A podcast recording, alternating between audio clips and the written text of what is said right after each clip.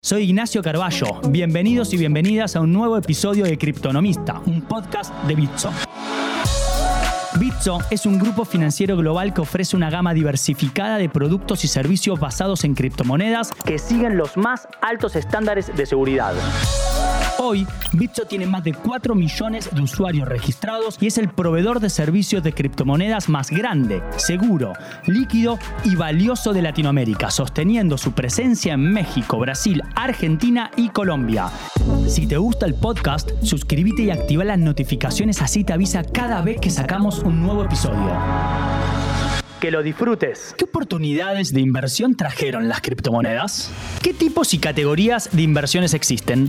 ¿Qué significa hacer staking o farming o liquidity mining en cripto? Criptonomista es un podcast de Bitso. En este episodio abordaremos en profundidad las inversiones en criptomonedas. Para eso, invitamos al especialista regional Diego Torres, quien es docente en la Universidad Nacional de La Plata, Board Director en Plica y founder de Blue Draft y Rat DAO, quien nos contó todo al respecto de las oportunidades de inversión que existen en el mundo cripto. El mundo cripto es algo muy llamativo para los que recién empiezan en el mundo de las inversiones ya que suele ser un negocio accesible gracias a las miles de plataformas donde se pueden comprar de forma directa. La inversión en criptomonedas es una de las tantas herramientas disponibles dentro del mundo de los activos financieros digitales, pero tiene particularidades muy específicas. Para empezar, es un mercado que se mantiene activo las 24 horas, los 365 días del año. Quiero dormir, quiero dormir y que no cuenta con intermediarios, agentes bursátiles o permisos necesarios para operar, sino que cada persona puede manejar su propio portafolio. Por otro lado, está compuesto por activos con características muy diferentes, algunos de bajo riesgo como las stablecoins y muchos otros de alto riesgo. Por eso, lo principal al invertir en criptomonedas es educarse sobre ellas, investigar y sacar conclusiones propias. En episodios previos de Criptonomista, revisamos algunos tipos de activos del mundo cripto como Bitcoin, Ethereum y las stablecoins DAI, USDC y USDT. De cualquier modo, para empezar a invertir, el primer paso obligado es pasar tu dinero local a criptomonedas. Como vimos, esa labor la hacen los exchanges, algo que podés hacer muy fácilmente y con muy poco dinero en Bitso. Una vez que cargaste tu dinero en Bitso, estás listo para empezar a comprar e invertir en criptomonedas. Además de invertir en las opciones que brinde tu exchange, una vez que tengas tus criptos, podrás moverlas entre plataformas que creas más convenientes de acuerdo a tus intereses financieros. Por ejemplo, para ejecutar protocolos DeFi. DeFi o DeFi es un término que escucharás con mucha frecuencia. Es la abreviatura del término finanzas descentralizadas en inglés, el cual designa a un conjunto de aplicaciones financieras basadas en redes blockchain descentralizadas, otorgando al usuario una mayor apertura financiera. Las aplicaciones DeFi engloban desde plataformas de préstamos, mercados predictivos, exchange descentralizados, criptomonedas estables e incluso acciones tokenizadas. El elemento común que comparten todas estas iniciativas es incorporar servicios financieros tradicionales en una blockchain, registrando así cada una de sus operaciones en el historial de la red. Asimismo, todas sus funciones se ejecutan gracias a contratos inteligentes. Sea cual sea tu estrategia de inversión, como siempre decimos, algo muy pero muy importante es que siempre, pero siempre, antes de invertir tu dinero en cualquier proyecto, te asegures de haber investigado lo suficiente. Claro que sí, dinero. Tú sabes que el dinero no es todo en el dinero. Ahora sí, en este episodio te dijimos que íbamos a contarte todo lo que tenés que saber para entrar en el mundo de las inversiones cripto. Y para eso invitamos al especialista regional Diego Torres, quien es docente en la Universidad Nacional de La Plata, Board Director en Plica y founder de Blue Draft y Rat DAO. Bueno, bueno, para evitar ese chiste obvio, le dicen Diego Towers. Diego, en capítulos anteriores hablamos mucho de cómo el mundo cripto nació con una propuesta de criptomoneda, Bitcoin, y rápidamente se volvió algo mucho más amplio, haciendo que toda una faceta del mismo esté vinculada a las inversiones. Pero, ¿qué tipo de inversiones encontramos dentro del ecosistema cripto?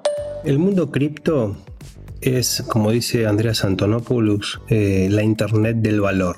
Cuando me refiero al mundo cripto me refiero a esta red eh, descentralizada Y claramente cuando hablamos de valor nos tenemos que eh, referir a los tokens o criptomonedas tokens nativos, me gusta llamarlo mejor, token nativo de blockchain a las criptomonedas y después hay otros tipos de, de, token, pero básicamente todos estos instrumentos son representaciones digitales de valor. Y al ser representaciones de valor, claramente la cuestión de la inversión es eh, nativa, intrínseca al entorno cripto. De hecho, descentralizó la capacidad de poder participar activamente en inversiones de proyectos súper interesantes de manera muy temprana, ¿no? Algo que hasta antes del mundo cripto era, era muy complejo porque estaba circunscriptos a inversores calificados eh, o, fondos de inversión, etc. La gente de a pie, digamos, difícilmente podía invertir en este tipo de, de herramientas. Hoy eso es posible. Y en el año 2020, luego de varios eh, años de desarrollo y de especulación, financiera normal, digamos, nació lo que se conoce como DeFi, esto que es las finanzas descentralizadas. Estas finanzas son la sofisticación de, estos entornos cripto donde en lugar de meramente intercambiar valor, es decir,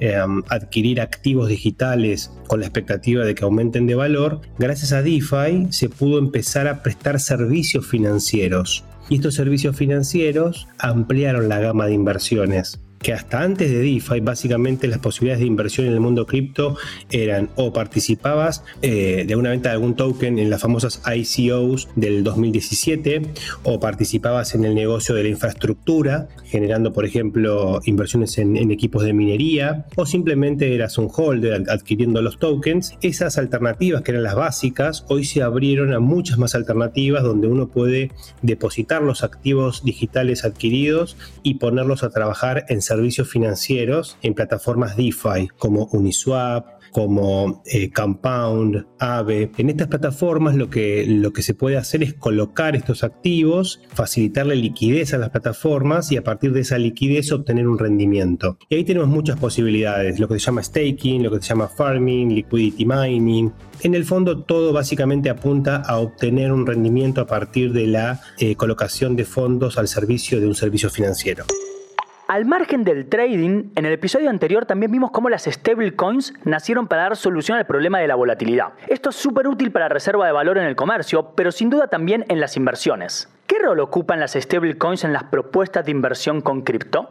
Las stablecoins son, si se quiere, el primer servicio financiero especializado ¿no? en el mundo cripto. Antes de la existencia de las stablecoins, en cripto vos no podías tomar ganancia, por ejemplo. La única forma de tomar ganancia era salir del sistema cripto. La mayoría tomábamos ganancias en Bitcoin, es decir, invertíamos en activos más, más arriesgados y terminábamos volviendo a Bitcoin cuando eh, queríamos tomar ganancias, pero quedábamos sujetos a la volatilidad de Bitcoin. Por lo tanto, si queríamos realmente tomar ganancias en términos de dólares, la única alternativa era salir del sistema y volver al sistema fiat, lo que claramente era un dolor de cabeza y, eh, algo no deseado por los que realmente creemos en esta nueva infraestructura. Y entonces la, la necesidad de stablecoins o monedas estables era algo obvio, ¿no? Se necesitaba un instrumento con todas las capacidades cripto, pero que tuviera la estabilidad de las monedas fiat. Y también esto se puede pensar como una etapa en la evolución de, este ecosistema cripto, donde claramente Bitcoin o, Ether eh, pueden convertirse en monedas estables en el futuro seguramente lo, van a hacer, pero en esta etapa de, expansión es imposible porque la volatilidad es un atributo que permite expandir el valor de mercado de estos activos. Eh, por lo tanto, por varios años va a haber mucha volatilidad hasta que el mercado realmente tenga la alocación de capital de equilibrio, ¿no? Para lo cual faltan varios años. Pero bueno, las stablecoins básicamente nos permitieron al comienzo tomar ganancias, pero también obviamente facilitaron el comercio, facilitaron los pagos internacionales y actualmente lo que es servicios financieros son el, digamos, el componente fundamental de un servicio DeFi. La mayoría de los servicios DeFi eh, se basan en stablecoins. Mm, por ejemplo, si yo quiero endeudarme en cripto, endeudarme en Bitcoin o endeudarme en Ether, es muy complejo, salvo que tenga ingresos en Bitcoin o en Ether, e incluso en esos casos lo más deseable es endeudarse en una moneda que eh, no tenga un upside que pueda después eh, incrementar mi deuda. Por eso en, los, entornos cripto, endeudarse con dólares, que serían las stablecoin, es como endeudarse en en moneda blanda, siendo Bitcoin y Ether, por ejemplo, monedas duras. Entonces, la forma de endeudarse de cualquier deudor es tratar de endeudarse en la moneda más blanda posible para poder eh, tener beneficios por la desvalorización de esa moneda en relación a, las duras, o al menos no tener el riesgo de una revalorización de la deuda que le, haga impaga, digamos, imposible de pagar. Así que básicamente, digamos, lo que permiten las stablecoins es aceitar el sistema financiero que se está creando en el mundo DeFi. Diego, específicamente, vemos cada vez más propuestas de exchange ofreciendo staking en criptomonedas. ¿Nos puedes contar ¿Qué es, de qué se trata y cómo funciona este instrumento? Aprovechar los servicios DeFi requiere de ciertas habilidades, ¿no? Eh, de hecho, yo he dado varios cursos DeFi para, para, principiantes porque justamente acceder a este tipo de servicios descentralizados tiene cierta complejidad y también eh, eh, muchos riesgos embebidos, ¿no? Por eso, claramente, ahí hay una oportunidad para que servicios, empresas, digamos, o mercados se dediquen a prestar el servicio de facilitar el acceso a estas oportunidades de inversión. Entonces, en lugar de hacer staking, por ejemplo, directamente en una plataforma descentralizada, o hacer farming, o hacer liquidity mining, que son las tres estrategias básicas de, de, de inversión cripto, lo hago a través de una plataforma que me facilita ese acceso. Entonces, por ejemplo, puedo directamente desde la plataforma donde compro y vendo tokens, puedo aprovechar estas oportunidades de rendimiento sobre mis activos sin tener que mover los fondos, por ejemplo, a un entorno descentralizado. Esto tiene que ver mucho con la usabilidad, con la experiencia del usuario, ¿no? Nosotros venimos de la web 2, donde estamos muy acostumbrados a que las herramientas que utilizamos sean fáciles de usar. En web 3, lo que se conoce como web 3, la usabilidad todavía es un desafío muy grande porque se están construyendo, digamos, la infraestructura base y los, y los primeros servicios. Por lo tanto, la usabilidad hoy es compleja y creo que ahí eh, estas, em, estos, estas organizaciones, estas startups eh, que se dedican a facilitar el acceso cumplen esa función, ¿no? Son como las rueditas para inversores que, em, que aún no tienen la capacidad de aprovechar por sí mismos estos servicios DeFi. Pero básicamente esa es, esa es la, la, la opción y la verdad que, bueno, permite permite generar rendimiento sobre nuestra cartera. Antes nos mencionaste que en las inversiones pasivas se habla muchas veces del shield farming. ¿Qué es y en qué consiste este tipo de inversión? En DeFi hay nuevas palabras, ¿no? Que a veces eh, se confunden o que no tienen definiciones estrictas. Por ejemplo, el concepto de farming, yield farming, el concepto de staking o liquidity mining. Yo les voy a decir cuál es mi visión de esto, ¿no? Eh, yo lo defino de esta manera. Hacer liquidity mining significa depositar tokens en un contrato inteligente para facilitar un servicio financiero que cobra comisiones y que esas comisiones son distribuidas entre los que colocan ese capital. Eso sería liquidity mining, es decir, poner a disposición tokens para generar un rendimiento. Después tenemos el staking, el staking es una herramienta donde uno puede colocar un token en un contrato inteligente por diferentes razones y obtener un rendimiento sobre ese mismo token. Es decir, si yo deposito, por ejemplo, ETH eh, en un, en, un, contrato que hace staking de ETH, voy a recibir ETH como recompensa. Ahora, el yield farming es una herramienta para generar incentivos que eh, inventaron, inventaron las plataformas descentralizadas allá por el 2020. La pionera fue Compound, que básicamente lo que hacía era, además de eh, pagarte con el liquidity mining o el staking, te daba un incentivo adicional para que vos puedas colocar te, sientas incentivado a colocar el capital en su protocolo.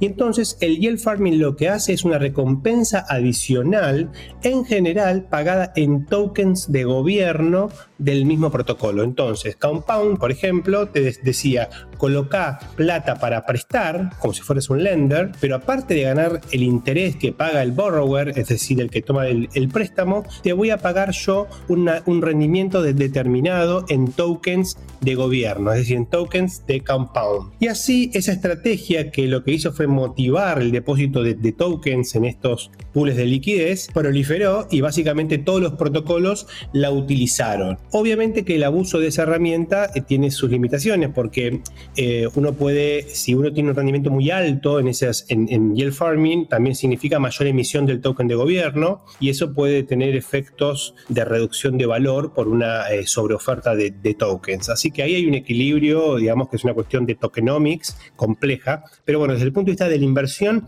es un rendimiento más. Si ustedes ven una oportunidad donde aparte de, de staking o liquidity mining hacen yield farming, significa que van a recibir dos tokens como recompensa.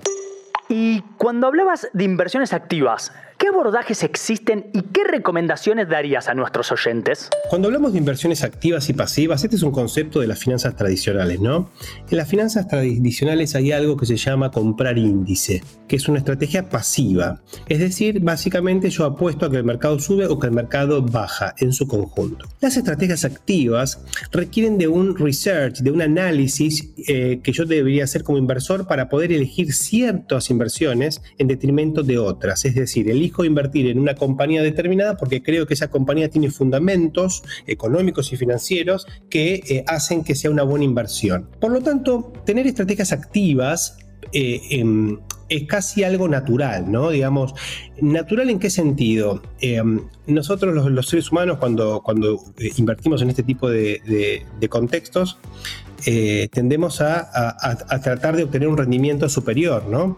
Y la forma de obtener un rendimiento superior al, mercado es, de alguna manera, elegir ciertos activos que consideramos que pueden tener un mejor rendimiento que otros. Ahora, tampoco hay que tener un exceso, digamos, en este sentido, porque las eh, estrategias activas requieren de invertir mucho tiempo y mucha gente no invierte tiempo y sin embargo hace estrategias activas por rumores, por grupos de WhatsApp, es decir, por información de dudosa procedencia. La mejor forma de, hacer una estrategia activa es primero tener una, una hipótesis, una tesis de valor de hacia dónde va la industria y con esa tesis de valor después hacer un doble clic y tratar de identificar aquellos proyectos o aquellos protocolos que mayor proyección tienen de acuerdo a, las, los análisis que puedo estar yo haciendo y de esa manera establecer una cartera pero con un horizonte mínimo de mediano plazo, ¿no? Porque tampoco es que la estrategia activa tiene que ser necesariamente de corto plazo con trading. El trading, que es definitivamente una estrategia activa, tiene que ver con otra cuestión, ¿no? Con otras prácticas. Yo eh, en lo personal trato de a la mayor cantidad de gente posible hablarle de que el trading no es lo mejor, pero no porque el trading sea malo en sí mismo, sino porque el trading requiere de habilidades que la mayoría de, nosotros no tenemos y una dedicación en tiempo que tampoco tenemos. Entonces hacer trading sin las habilidades, sin el tiempo adecuado, es muy peligroso. En cambio, con una menor cantidad de tiempo sí se puede establecer una estrategia de inversión activa, que por ejemplo podría ser eh, elegir tokens nativos de protocolos muy descentralizados y apostar a mediano plazo. Entonces compro Bitcoin, compro Ether, compro ADA, compro Luna, compro tokens nativos y me están faltando un montón, ¿no? Y armo una cartera ponderada, es decir, donde Bitcoin tiene un cierto porcentaje, Ether tiene otro porcentaje y esos porcentajes reflejan la preferencia personal o financiera en cada uno de estos tokens. Muchas gracias, Diego, por acompañarnos. Muchas gracias a ustedes, a vos, Nachito, en particular. Y bueno, y excelente el trabajo que están haciendo acá en Criptonomistas. Un placer haber estado en este episodio. Hasta acá, Diego Torres, también conocido como Diego Towers, docente e investigador en la Universidad Nacional de La Plata, Board Director en Plica y founder de Blue Draft y Rat DAO. Junto a Bitso, queremos que formes parte de esta revolución de manera responsable. Y es por eso que en los próximos episodios vamos a seguir hablando de inversiones en criptomonedas. Acompáñanos y sigamos aprendiendo de la mano de Bitso. Mi nombre es Ignacio Carballo y este fue un nuevo episodio de Criptonomista. Les recordamos que en Bitso se listan nuevas cripto todas las semanas. Esta semana listaron Sol, de Solana. Acabas de escuchar Criptonomista, el podcast de Bitso. Dale seguir al canal y entérate de cada capítulo cada semana.